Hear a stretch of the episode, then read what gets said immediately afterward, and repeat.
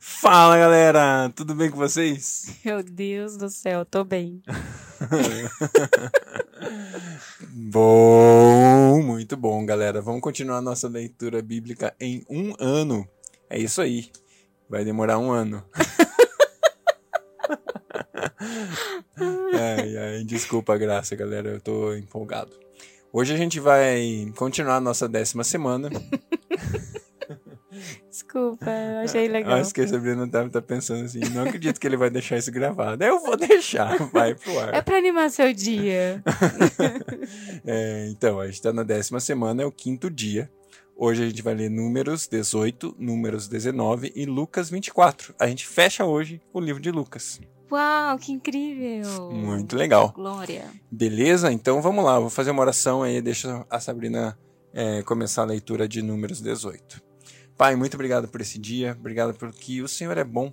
Nós podemos nos alegrar no Senhor, nós podemos curtir a nossa vida no Senhor, Pai, colocar a nossa vida aos teus pés e, e chamar o Senhor, Deus, para viver conosco cada dia. Nós, na verdade, queremos viver contigo cada dia, queremos é, entender o que o Senhor tem, entender as suas ideias, os seus desejos, os seus propósitos para cada dia. Pai, eu peço então que o Senhor fale conosco desde já nesse tempo, Deus, que a gente está aqui lendo a tua palavra durante o dia, Deus, que a nossa mente esteja conectada com o Senhor, Pai, para a gente ouvir a Sua voz, o nosso espírito conectado contigo, Deus, para a gente obedecer e seguir aquilo que o Senhor tem, Pai. Abre sim, os nossos sim. olhos na Sua palavra para que ela seja revelada a nós, além da letra, em nome de Jesus. Amém. Amém. Números 18. Os deveres dos sacerdotes e dos levitas. O Senhor disse a Arão: Você, os seus filhos e a família de seu pai serão responsáveis pelas ofensas contra o santuário. Você e seus filhos serão responsáveis pelas ofensas cometidas no exercício do sacerdócio.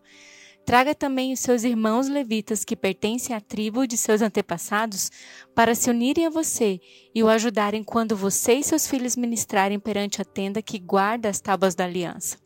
Eles ficarão a seu serviço e cuidarão também do serviço da tenda, mas não poderão aproximar-se dos utensílios do santuário do altar.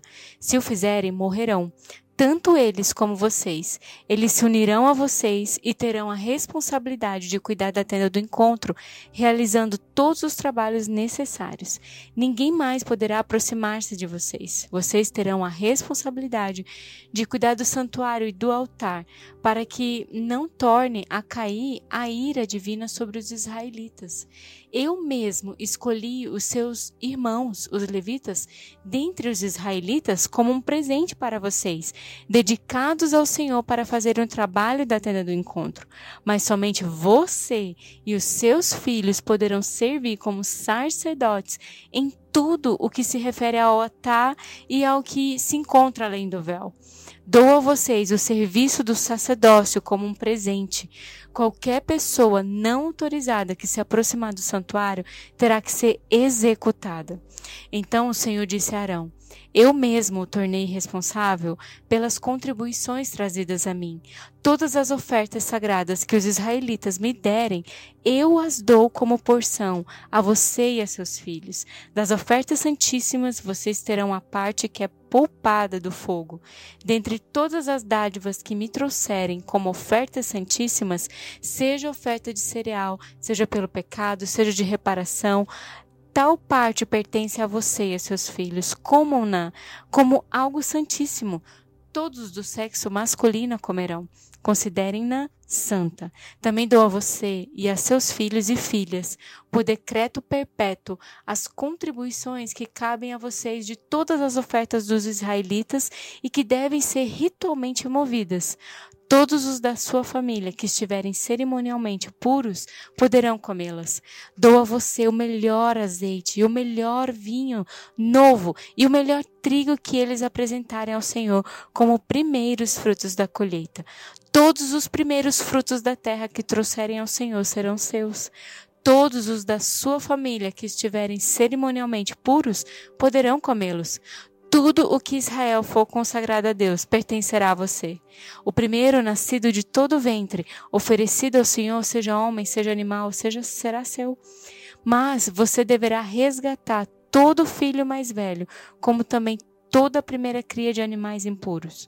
Quando tiverem um mês de idade, você deverá resgatá-los pelo preço de resgate estabelecido em 60 gramas de prata, com base no peso padrão do santuário, que são 12 gramas. Não resgate, porém, a primeira cria de uma vaca, de uma ovelha ou de uma cabra.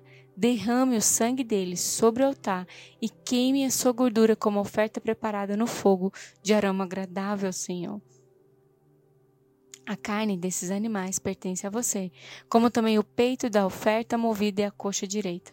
Tudo aquilo que for separado dentre todas as dádivas sagradas que os israelitas apresentarem ao Senhor, eu dou a você e a seus filhos e filhas como um decreto perpétuo.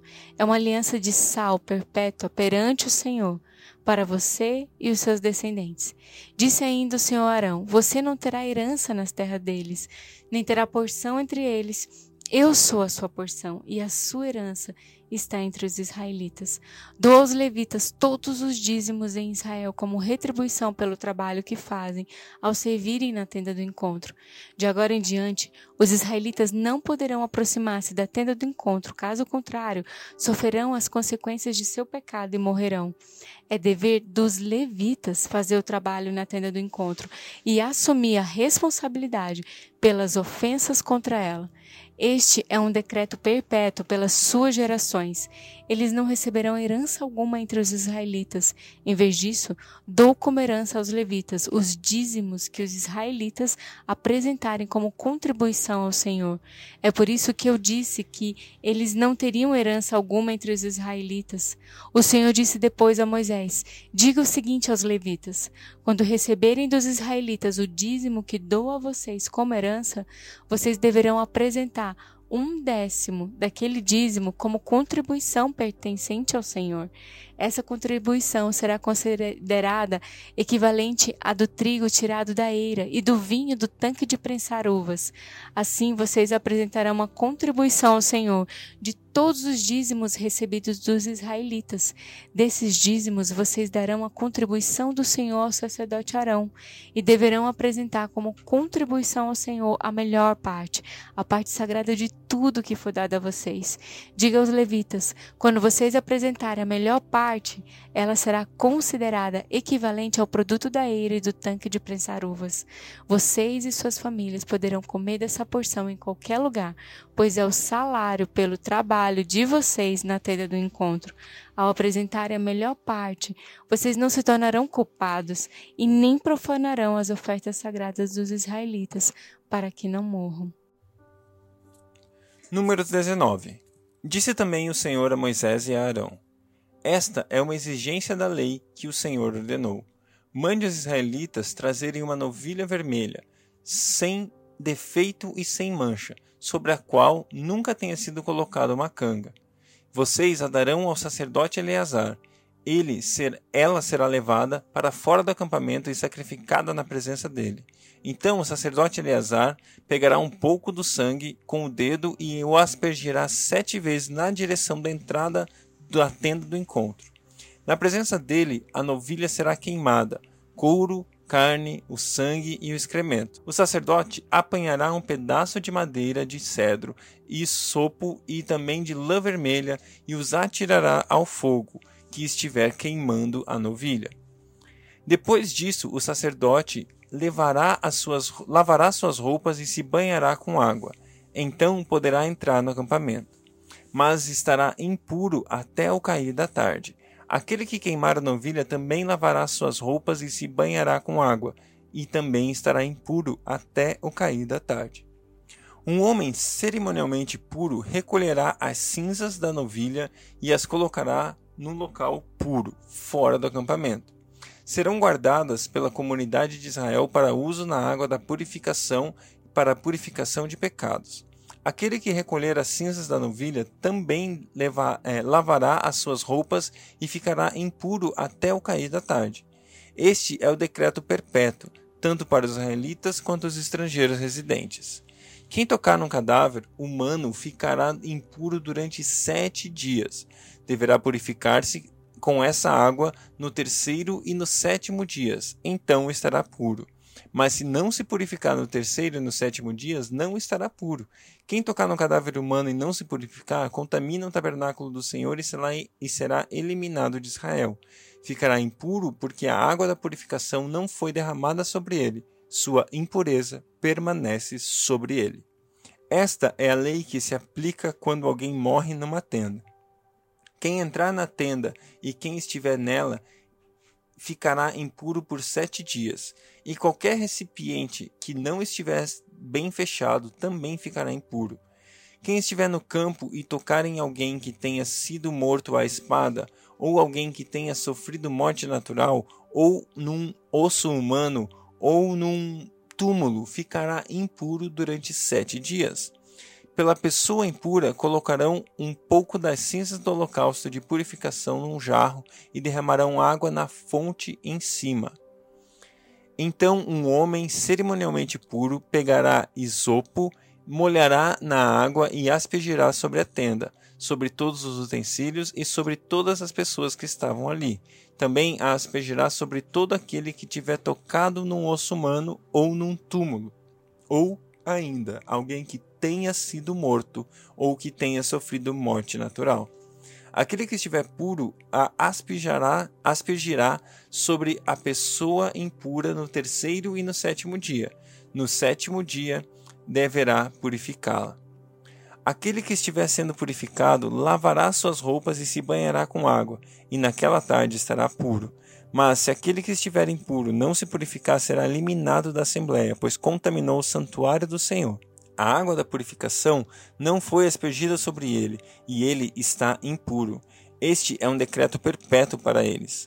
O homem que aspergir a água da purificação também lavará suas roupas, e todo aquele que tocar na água da purificação ficará impuro até o cair da tarde.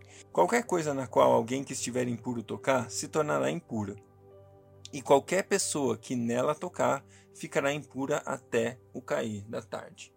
Lucas 24 no primeiro dia da semana, de manhã bem cedo, as mulheres levaram ao sepulcro as especiarias aromáticas que haviam preparado.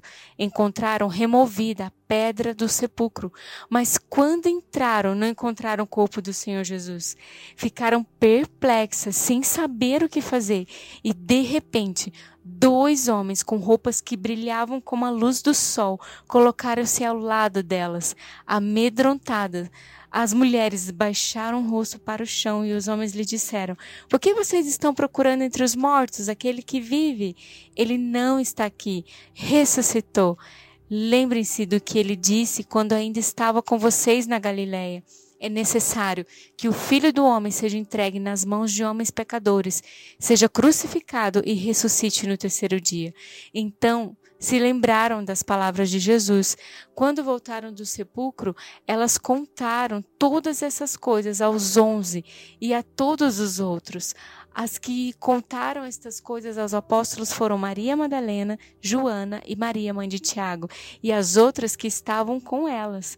Mas eles não acreditaram nas mulheres, as palavras delas lhe pareciam loucura. Pedro, todavia, levantou-se e correu ao sepulcro. Abaixou-se Viu as faixas de linho e mais nada. Afastou-se e voltou admirado com o que acontecera. Naquele mesmo dia, dois deles estavam indo para um povoado chamado Emaús, a 11 quilômetros de Jerusalém. No caminho, eles conversavam a respeito de tudo o que havia acontecido. Enquanto conversavam e discutiam, o próprio Jesus se aproximou e começou a caminhar com eles, mas os olhos deles foram impedidos de reconhecê-lo. Ele lhes perguntou: Sobre o que vocês estão discutindo enquanto caminham? Eles pararam com os rostos entristecidos. Um deles, chamado Cleopas, perguntou-lhe: Você é o único visitante de Jerusalém que não sabe das coisas que ali aconteceram nesses dias? Que coisas? perguntou ele. O que aconteceu com Jesus de Nazaré? responderam eles. Ele era um profeta poderoso em palavras e em obras diante de Deus e de todo o povo. Os chefes dos sacerdotes e as nossas autoridades o entregaram para ser condenado à morte e o crucificaram. E nós esperávamos que ele que ia trazer a redenção a Israel. E hoje é o terceiro dia desde que tudo isso aconteceu. Algumas das mulheres entre nós nos deram um susto hoje. Foram de manhã bem cedo ao sepulcro e não acharam o corpo dele. Voltaram e nos contaram ter tido uma visão de anjos que disseram que ele está vivo. E alguns dos nossos companheiros foram ao sepulcro e encontraram tudo exatamente como as mulheres tinham dito, mas não o viram. Ele lhes disse: Como vocês custam entender e como demoram a crer em tudo que os profetas falaram? Não devia o Cristo sofrer estas coisas para entrar na sua glória? E começando por Moisés e todos os profetas, explicou-lhes que o que constava a respeito dele em toda a escritura. E ao se aproximarem do povoado para o qual estavam indo, Jesus fez com que ia mais adiante. Mas eles insistiram muito com ele. Fique conosco, pois a noite já vem e o dia já está quase findando.